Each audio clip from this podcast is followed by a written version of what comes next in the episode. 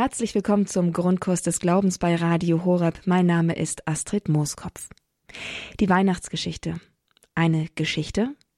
Für viele ist sie mittlerweile nur noch eine Geschichte, eine hübsche Fabel, die hübsch in die hoffentlich winterlich schneeige Landschaft hineinpasst und das rechte Idyll schafft, damit wir uns richtig heimelig und geborgen fühlen können.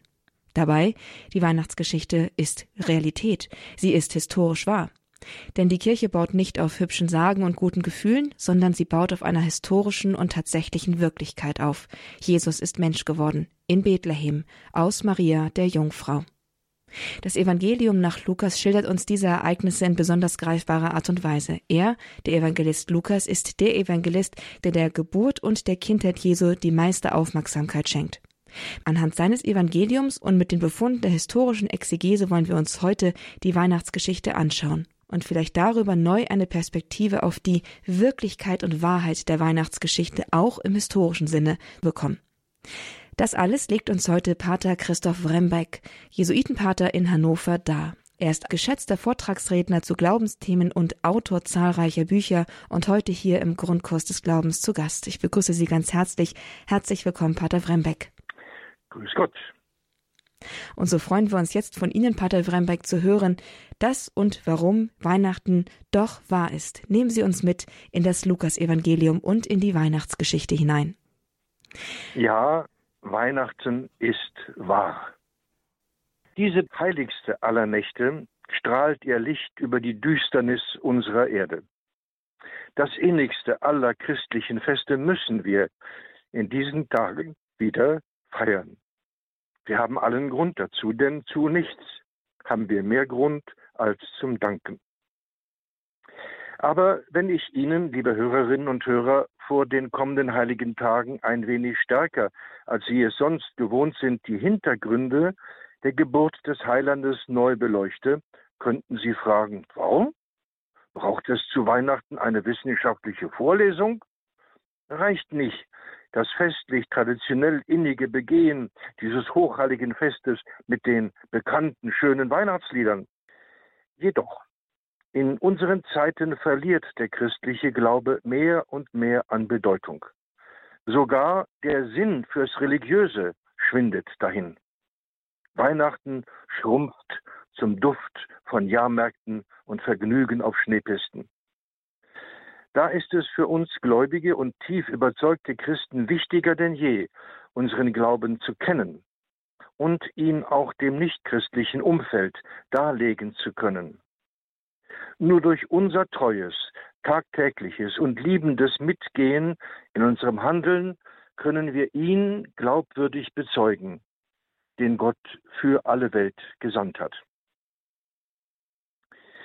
Bleiben wir also in Treue dabei, mit Herz und Verstand die Geburt des göttlichen Kindes in Bethlehem wieder zu feiern, ob wir alleine sind oder in Gemeinschaft, selbst wenn wir dafür gegen den Strom der Zeit schwimmen müssen. Bringen wir die Wahrheit der Liebe Gottes für alle Menschen neu zum Leuchten, die er in Bethlehem damals und in unseren Herzen heute neu offenbart hat. Eine Kerze genügt.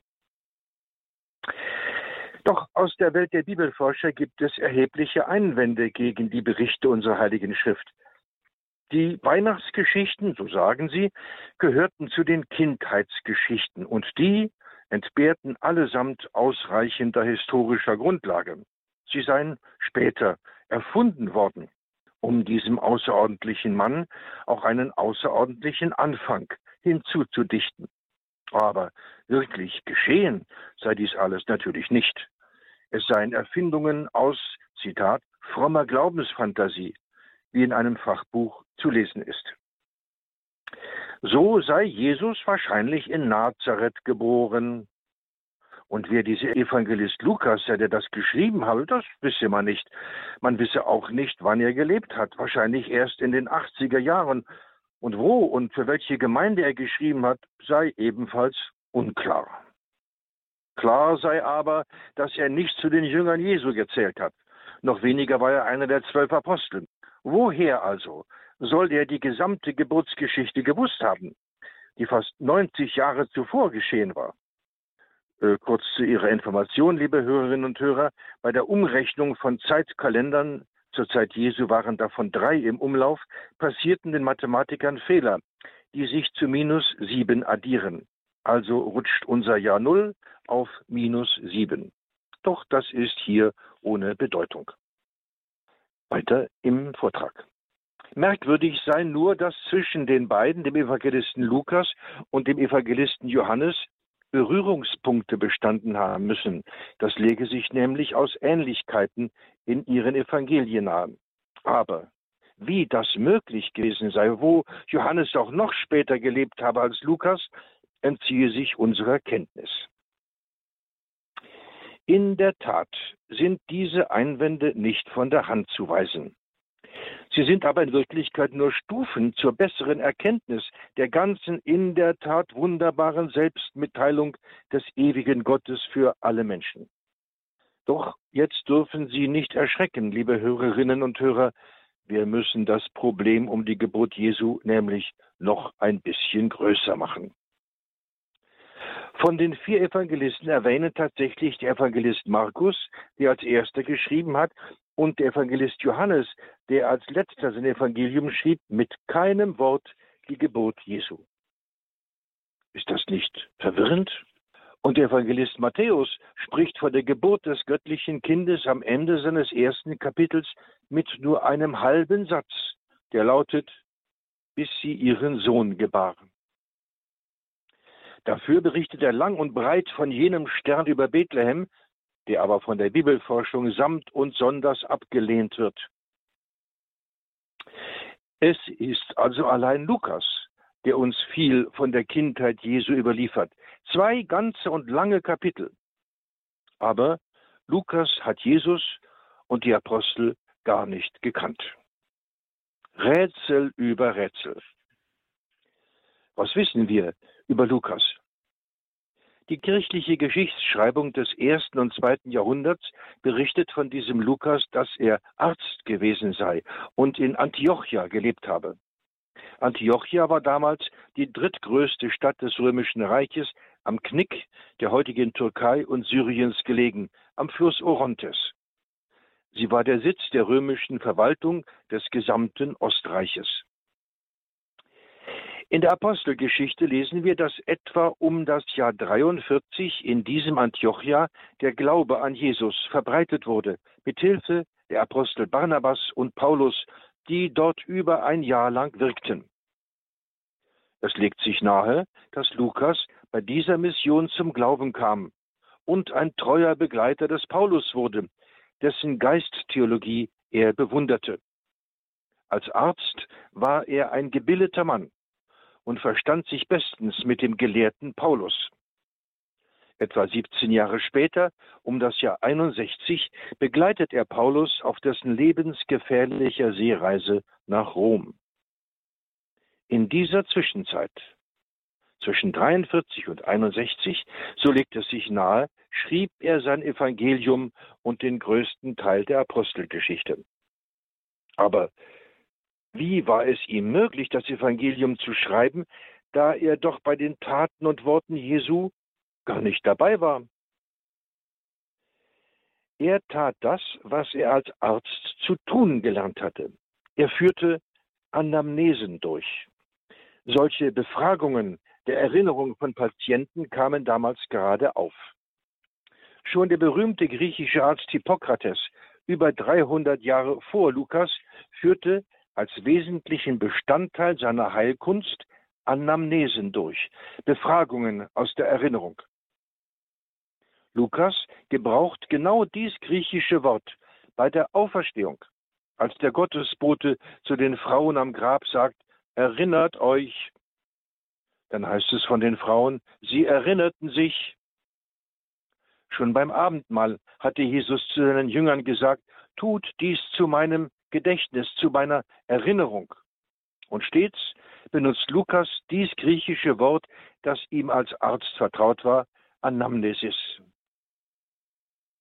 Sein Evangelium fällt weiterhin dadurch auf, dass er sich mehr als die anderen Evangelisten für Krankheiten und deren Heilungsverlauf interessiert hat.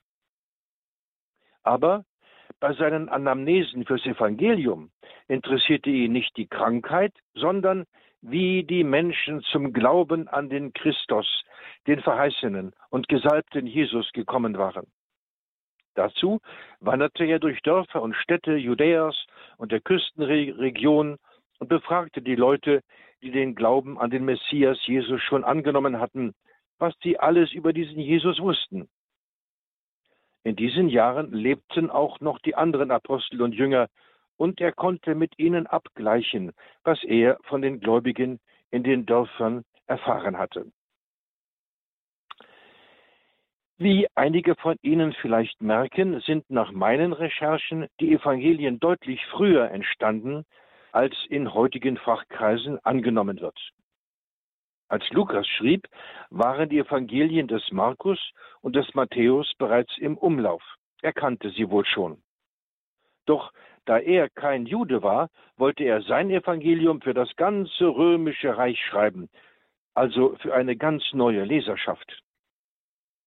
Doch bei seinen Anamnesen hörte Lukas kein Wort von der Geburt des verheißenen Messias Jesus. Die war nämlich den anderen Evangelisten und Aposteln und den neuen Gläubigen gar nicht bekannt geworden. Wie also kam Lukas nun zu seinen Kenntnissen über die Geburt Jesu? Schauen wir dazu auf die Landkarte und auf die kirchlichen Überlieferungen. Lukas hatte seinen Wohnsitz in Antiochia. Die christliche Überlieferung hat festgehalten, dass Jesus vom Kreuz herab seine Mutter Maria eng an den Lieblingsjünger Johannes gebunden und diesem seine Mutter anvertraut hat. Siehe dein Sohn, siehe deine Mutter. Zudem weist die Überlieferung vor allem der Ostkirchen, dass Maria Jerusalem verlassen und einige Jahre in Ephesus gelebt hat. Dann dürfen wir annehmen, dass Johannes mit ihr gegangen ist. Die ostkirchliche Tradition hat darüber hinaus bewahrt, dass die Mutter Jesu, die Maria Magdalena, wie ihre Tochter eng an ihre Seite genommen hat. Und andere Traditionen überliefern, dass der Evangelist Johannes und diese Maria aus Magdala befreundet waren und über den anderen Jüngern standen. Und aus unserer christlichen Tradition wissen wir ferner, dass der Apostel Paulus in Ephesus viel Zeit verbracht hat. Anfang der 50er Jahre lebte er dort für etwa zwei Jahre.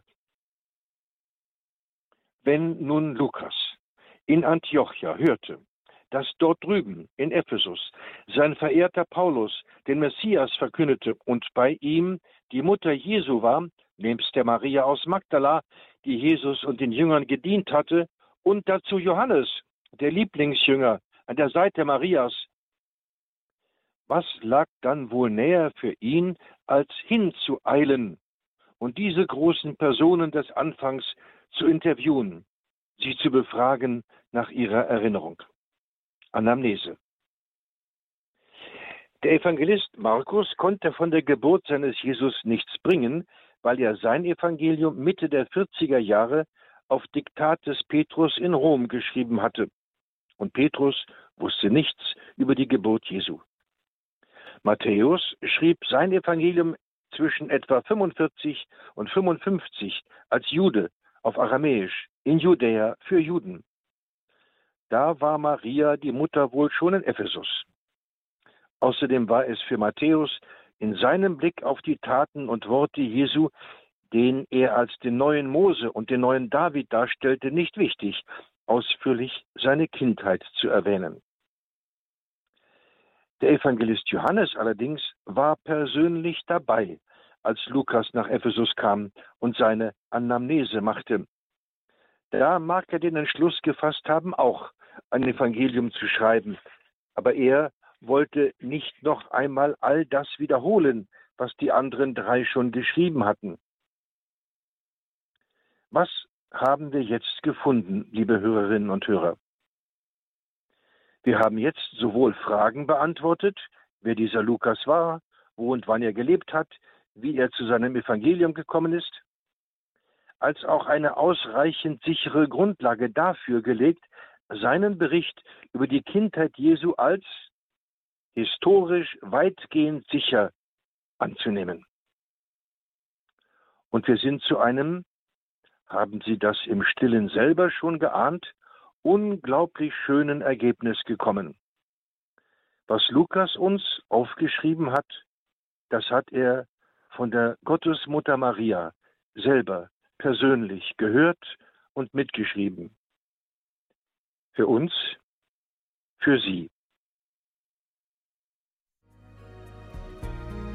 Mary, did you know that your baby boy will one day walk on water? Mary, did you know Mary, did you know? Maria, wusstest du, dass das Kind in deinem Schoß Gottes Sohn ist, dass es Gottes, den du austrägst und geboren hast. Maria wusste es und sie hat davon gesprochen. Der Evangelist Lukas hat sich in den Schilderungen der Kindheit und Geburt Jesu höchstwahrscheinlich auf Maria, die Mutter Jesu selbst berufen, die naturgemäßerweise ganz nah dran war.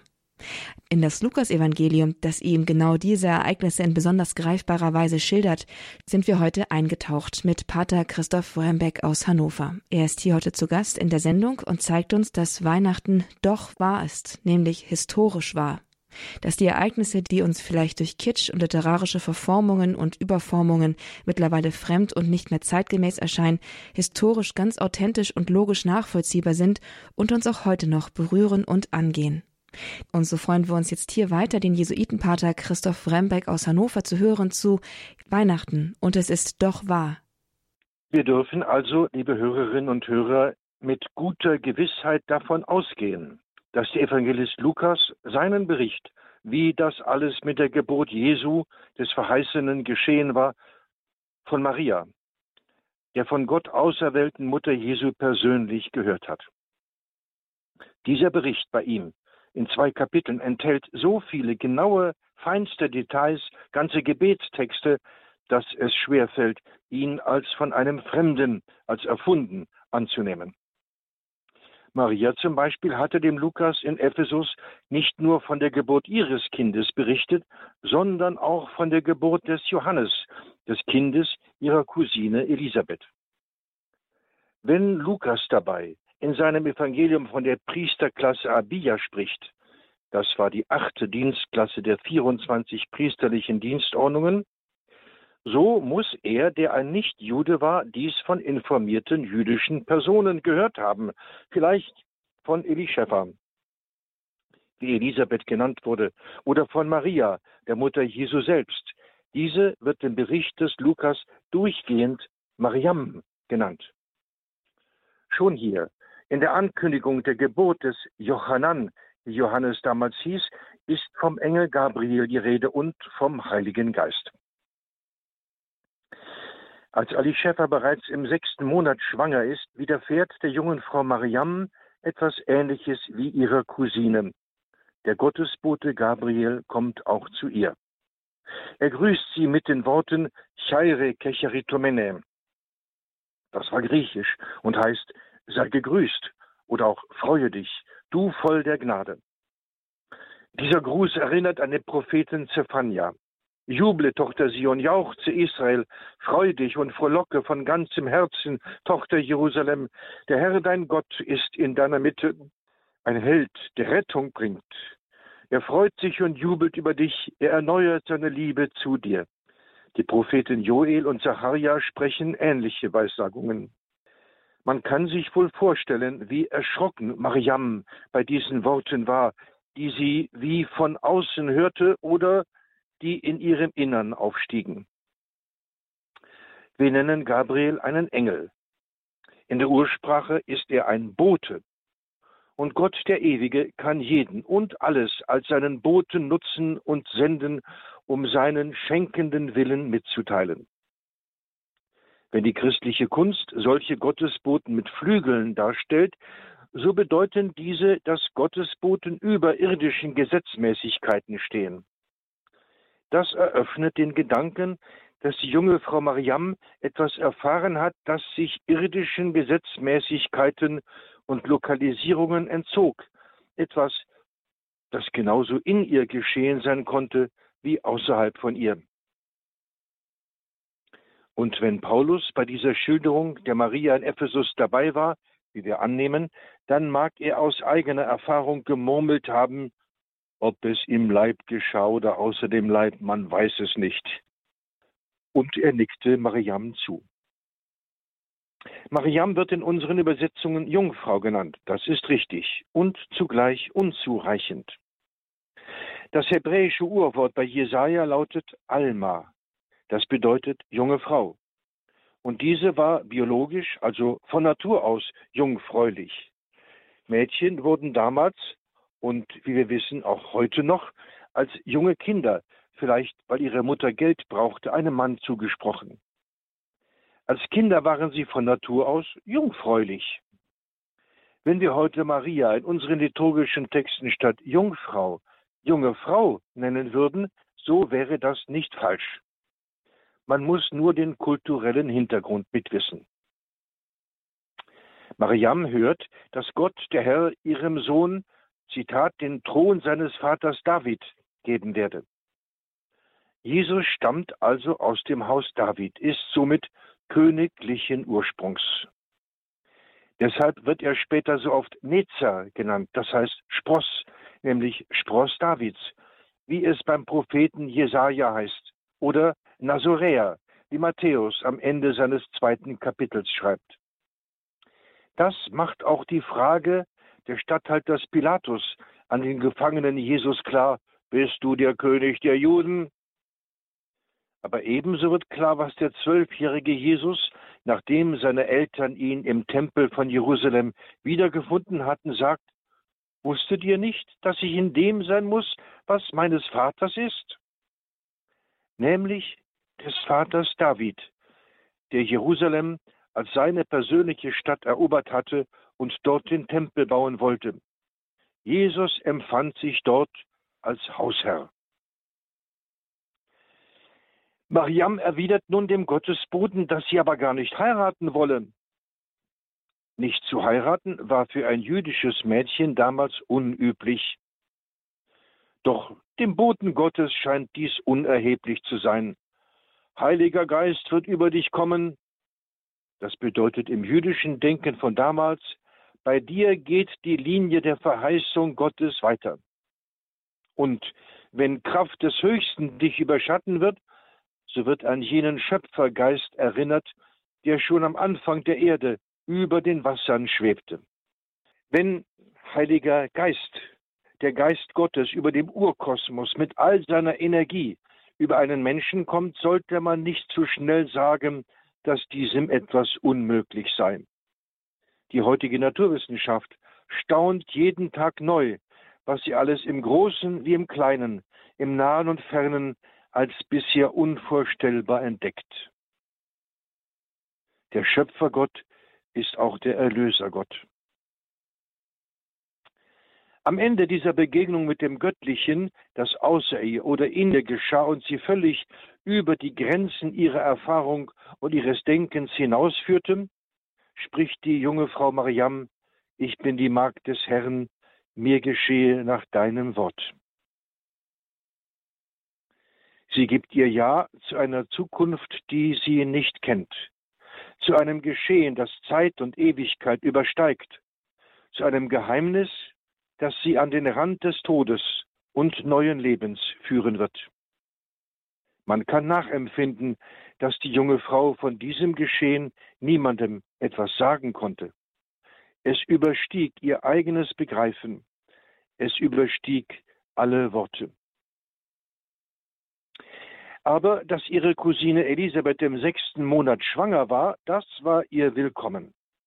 So konnte sie mit gutem Grund ihren lieben Josef und Nazareth verlassen und zu Elisabeth wandern, um bei ihr zu lernen, wie Schwangerschaft und Geburt vonstatten gehen. Und wieder hören wir aus dem Mund der Gottesmutter etwas, was nur sie gehört haben konnte, was nur sie weitergeben und was uns nur Lukas aufschreiben konnte. Wer bin ich, stammelt Elisabeth, dass die Mutter meines Herrn zu mir kommt?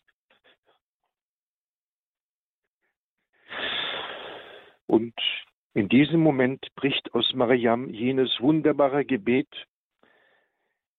aus der Tiefe ihres Herzens empor, geformt und gefüllt mit vielen Worten der alten heiligen Schriften, die wir bis heute beten. Meine Seele preist die Größe des Herrn. Und mein Geist jubelt über Gott, meinen Retter.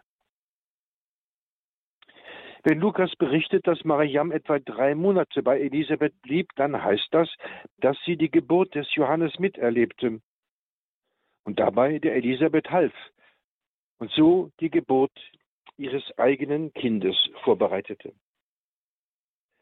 Nach der Geburt und Namensgebung des Johannes bricht auch aus Elisabeth ein Jubelgebet hervor, das jeder von uns kennen sollte, um es im eigenen Herzen jeden Tag zu beten durch die barmherzige Liebe unseres Gottes wird uns besuchen das aufstrahlende Licht aus der Höhe. Damit sprach Elisabeth das damals wie heute so sehnsuchtsvoll erwartete Wort, um allen zu leuchten, die in Finsternis sitzen und im Schatten des Todes. Nach diesen Worten schwenkt Lukas über zur Geburt Jesu in Bethlehem.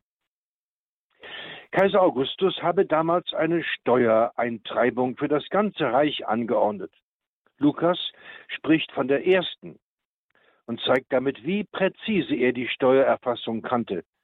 Die Eintragung in Steuerlisten, bei der auch die Wehrerfassung erfolgte, vollzog sich nämlich in zwei Phasen. Die erste Phase wurde Apographe genannt, die zweite Apotimesis. Diese beiden Phasen konnten bis zu 14 Jahre auseinanderliegen. Lukas erwähnt hier also mit der Historie völlig übereinstimmend die erste Phase der zweiteiligen Steuereinziehung, die im Jahr 7 vor unserer Zeitrechnung geschah. Sie erinnern sich, unser Jahr 0 ist das Jahr minus 7. In diesem Jahr minus 7 ist Jesus geboren und im Jahre 30 gestorben. Quirinius war zu jener Zeit Hegemoneiontos. Dieses griechische Wort in seiner grammatikalischen Form gebraucht Lukas nicht für das Amt des Statthalters, sondern für das des obersten Beamten, gewissermaßen für den Chef über allem. Quirinius könnte zum Beispiel Vorsteher des Orients gewesen sein oder der höchste Steuereintreiber in persönlichem Auftrag des Kaisers Augustus. Lukas berichtet nun, dass auch Josef aus Nazareth hinauf nach Bethlehem zog, in die Stadt Davids, um sich dort in die Steuerlisten eintragen zu lassen, denn er war aus dem Haus und Geschlechte Davids, also aus Bethlehem. Die meisten im Volk wussten damals nicht mehr, dass Jesus in Nazareth nur aufgewachsen war, wie Lukas korrekt schreibt, und dort seit etwa 25 Jahren wohnte. Im Volk wurde allgemein geglaubt, vom Messias könne keiner wissen, woher der stamme. Ganz recht. Das wussten sie bei Jesus auch nicht. Sie dachten nur, sie wüssten es, weil er ja aus Nazareth komme. Aber dort war er nur aufgewachsen. Geboren war er in Bethlehem, doch das war nicht mehr bekannt. Beim Propheten Micha wird Bethlehem erwähnt als jene Stadt, aus der einer hervorgehen solle, der über Israel herrschen werde. Diese Weissagung wurde auf den Messias bezogen. Herodes hörte das von seinen Gelehrten. Wenn man die ganze Weissagung des Propheten Micha nun weiterliest, entdeckt man aber schnell, dass der noch mehr Aussagen zu diesem geheimnisvollen Herrscher gemacht hat, die aber im Leben Jesu gar nicht eingetroffen sind. Wenn jemand also sagen würde, nur wegen des ersten Satzes dieser Weissagung wurde Jesus damals als der Messias geglaubt, dann schafft er sich Probleme.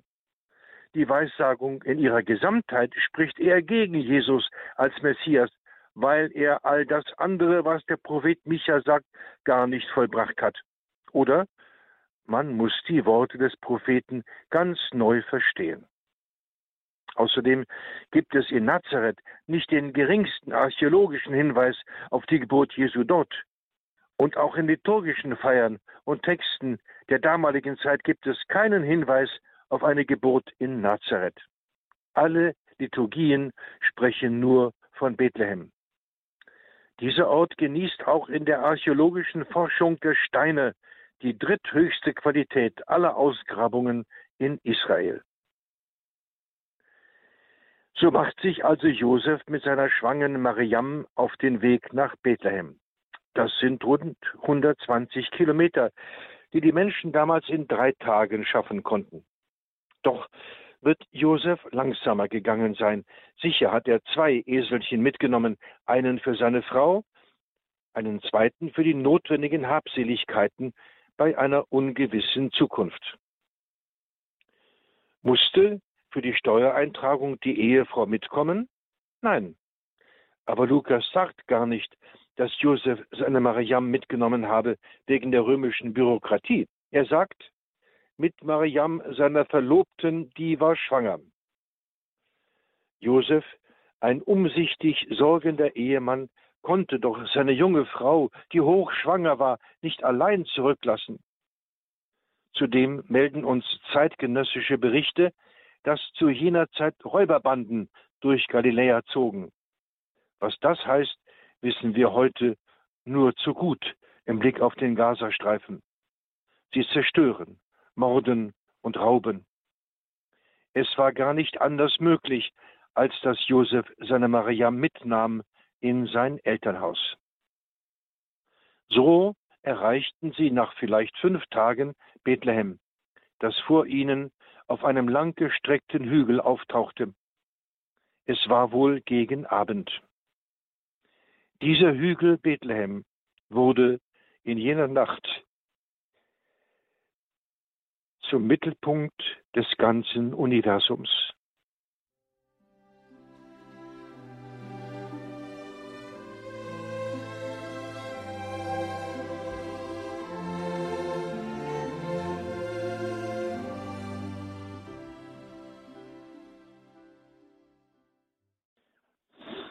Als Josef mit Mariam, seiner hochschwangeren jungen Frau, in Bethlehem ankommt, sucht er eine Unterkunft.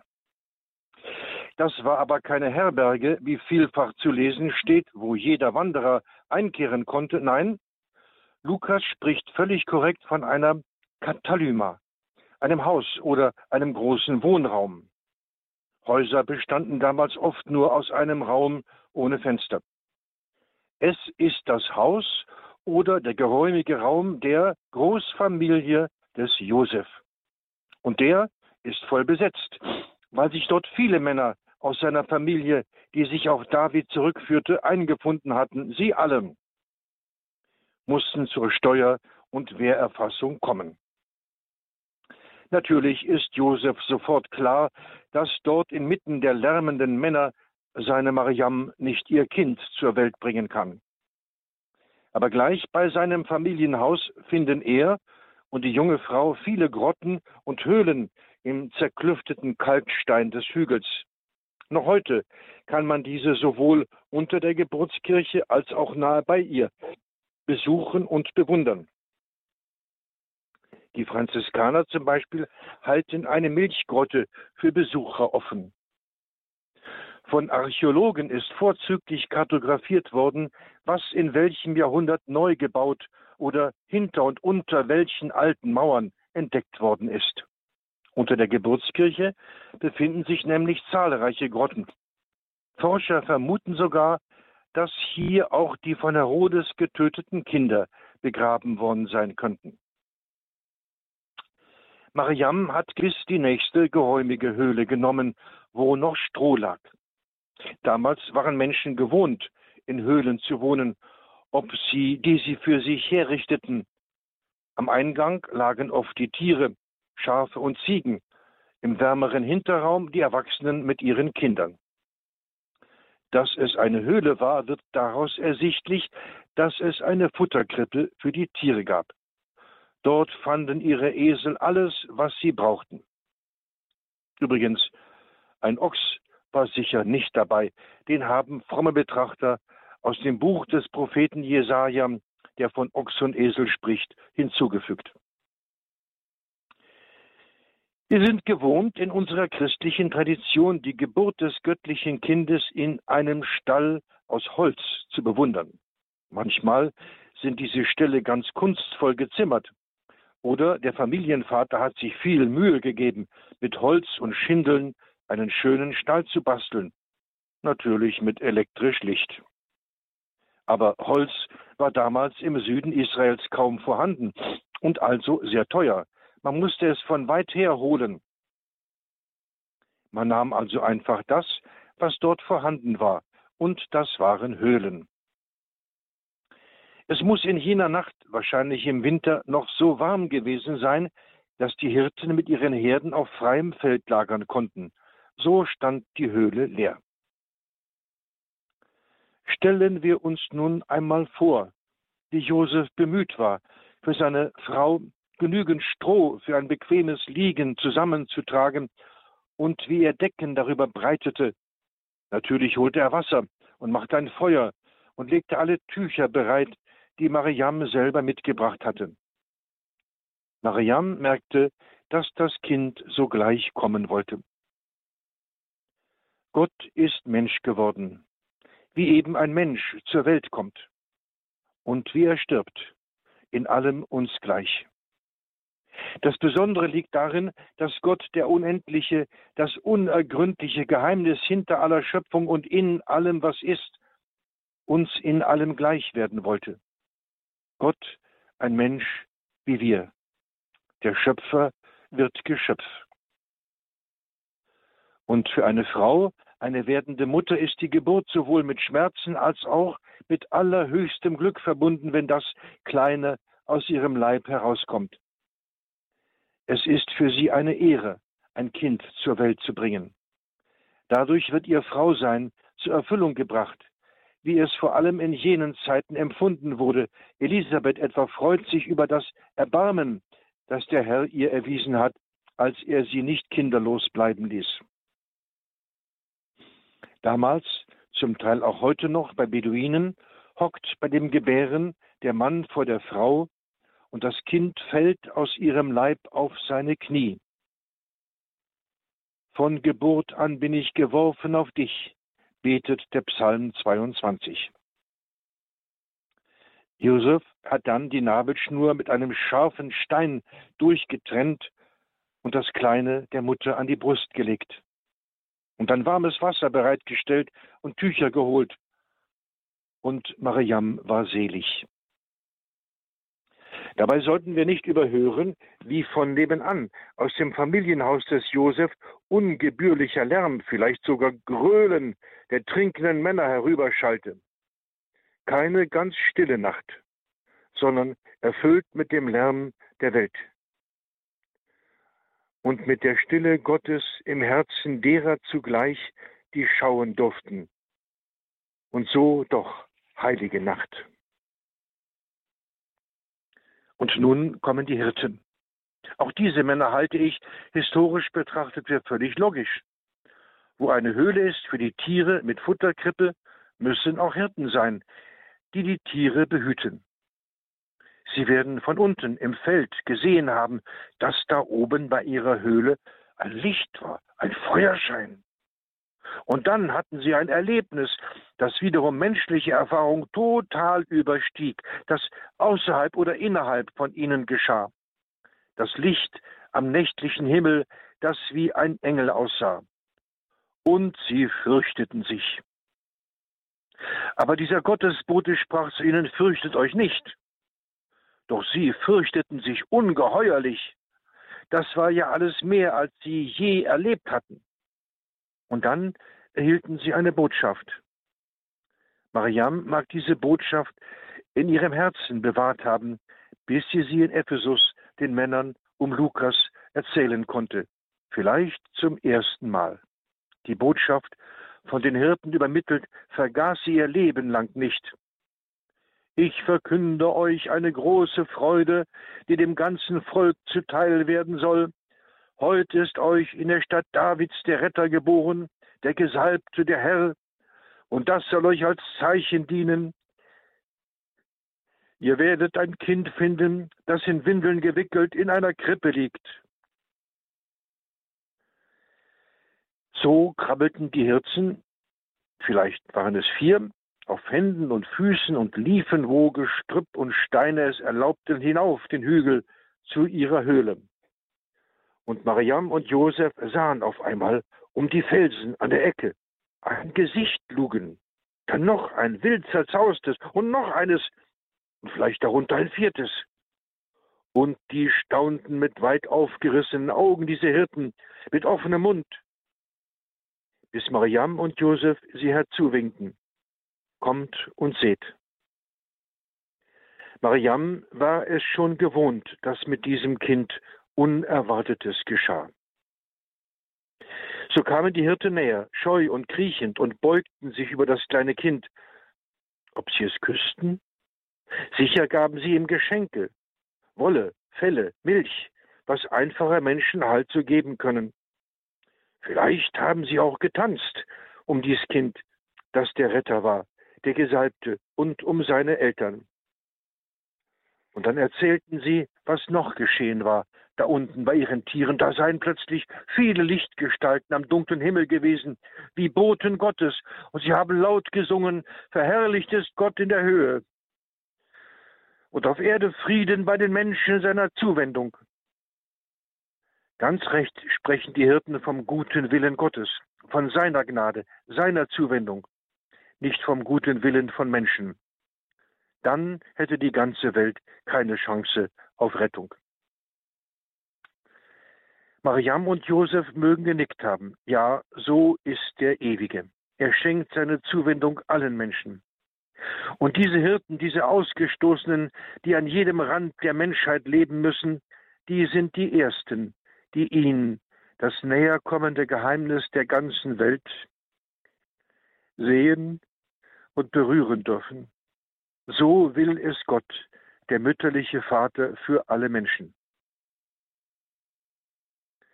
Vom Gesetz war es vorgeschrieben, dass die sogenannte Reinigung der Mutter 40 Tage nach der Geburt zu geschehen hatte. Es ist gewiss anzunehmen, dass Josef am nächsten Tag eine Unterkunft für seine kleine Familie suchte. Vielleicht konnten die Hirten ihm sogar einen Tipp geben.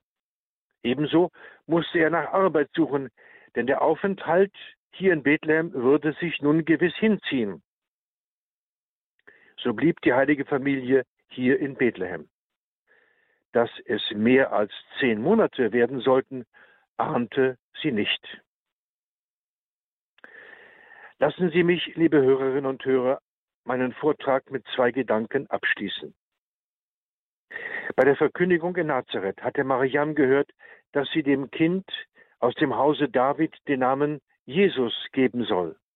Nicht also jenen Namen Immanuel, den Jesaja genannt hatte, sondern den Namen Jesus, auf Hebräisch Jehoshua. Dieser Name bedeutet Gott rettet. Und nun in dieser Nacht hören die Hirten unten auf dem Feld euch ist in der Stadt Davids der Retter geboren. Über diesem Kind steht der neue Name Gottes. Er wird retten.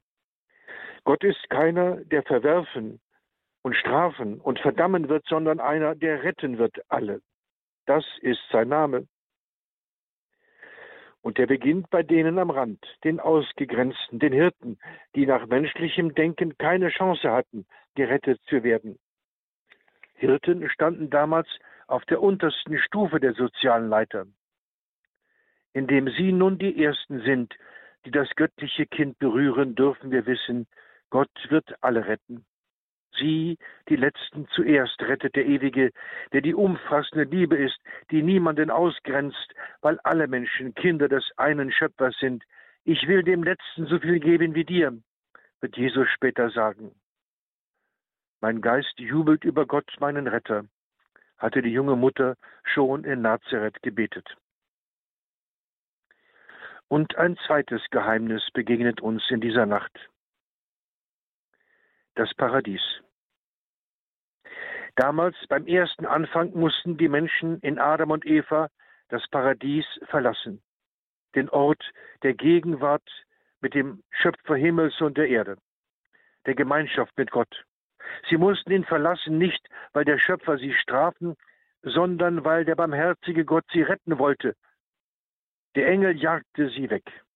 Doch jetzt, in dieser Nacht, werden die Menschen, werden alle Menschen in der Gestalt der Hirten von vielen Engeln wieder ins Paradies gerufen, hinaufgerufen zum ärmlichen Stall. Damals jagte der Engel sie weg. Jetzt jagt er sie nicht fort, sondern schickt sie zum Baum des Lebens. Sie werden nicht vertrieben, sondern Gott ruft sie zu sich, jeden. Nicht mehr heißt es, von diesem Baum darfst du nicht essen, sondern jetzt dürfen sie nicht nur den Baum, die Krippe küssen, jetzt dürfen sie Gott selbst berühren. Er ist das ewige Paradies. Er ist bei Menschen und jeder Mensch ist bei ihm, in unsere Arme gelegt von Mariam, der jungen Mutter. Das Paradies, die Gemeinschaft mit dem gegenwärtigen Gott ist mitten unter uns. Und in jedem Kind, das gerade in diesen Tagen geboren wird, vielleicht in größter Armut und Dunkelheit und lärmender Not, begegnet uns ein Zipfel dieses Paradieses, begegnet uns das göttliche Kind, der ewige Gott, der jeden Menschen retten wird. Weihnachten und es ist doch wahr. Wir sind heute eingetaucht im Grundkurs des Glaubens bei Radio Horeb in das Lukas-Evangelium, in dem uns die Ereignisse rund um die Geburt Jesu Christi und die Geburt greifbar und nah geschildert werden. Zusammen mit Pater Christoph Rembeck, der uns die Ereignisse der Weihnachtsgeschichte heute sogar in den historischen Zusammenhang gesetzt hat und auch uns heutigen die Weihnachtsgeschichte aus dem Kitsch und der literarischen Verformung herausgeholt hat, wieder neu in die Gegenwart unseres eigenen Lebens. Ein ganz herzlichen Dank hier an dieser Stelle. Danke, Pater Wrembeck, dass Sie uns gezeigt haben, dass Weihnachten doch wahr ist. Diese Sendung, liebe Zuhörerinnen und Zuhörer, können Sie nachhören bei uns auf www.horeb.org in der Mediathek in der Rubrik Grundkurs des Glaubens. Eine sehr gelungene Vorbereitung auf das Weihnachtsfest, das wir in diesen Tagen feiern auf die Geburt unseres Herrn Jesus Christus, der für uns Mensch geworden ist. Und weil wir auf dem Weg noch sind, dahin uns noch vorbereiten, Pater Wrembeck, würden Sie uns zum Abschluss dieser Sendung Ihren priesterlichen Segen spenden, damit diese Vorbereitung auch in offene und bereite Herzen fällt. Das will ich gern tun. Ewiger Gott, der du uns nicht fern bist, der du nahe gekommen bist, der du uns Menschen immer wieder neu überraschst, wo wir gar nicht auf dich warten und dich nicht erwarten, da bist du da. Komm zu deiner Menschheit in diesen Tagen, die von Krieg überschattet sind, von Bomben und Sterben. Sei da mit deinem neuen Leben, mit dem Lächeln des Kindes, mit der Sorge der Mutter für die ganze Menschheit. Sei du uns alle nahe und zieh uns an dich, damit du uns als Boten deines Friedens senden kannst in diese Welt, in alle Dunkelheit und wir dein Licht dorthin tragen zu den Menschen, die dich brauchen. Dazu schenke uns deinen Segen, du der Vater, du der Sohn und du der Heilige Geist. Amen. Und damit verabschieden wir uns voneinander. Das war der Grundkurs des Glaubens bei Radio Horeb mit Pater Christoph Rembeck aus Hannover mit Weihnachten und es ist doch wahr. Mein Name ist Astrid Mooskopf. Sie hören Radio Horeb. Leben mit Gott.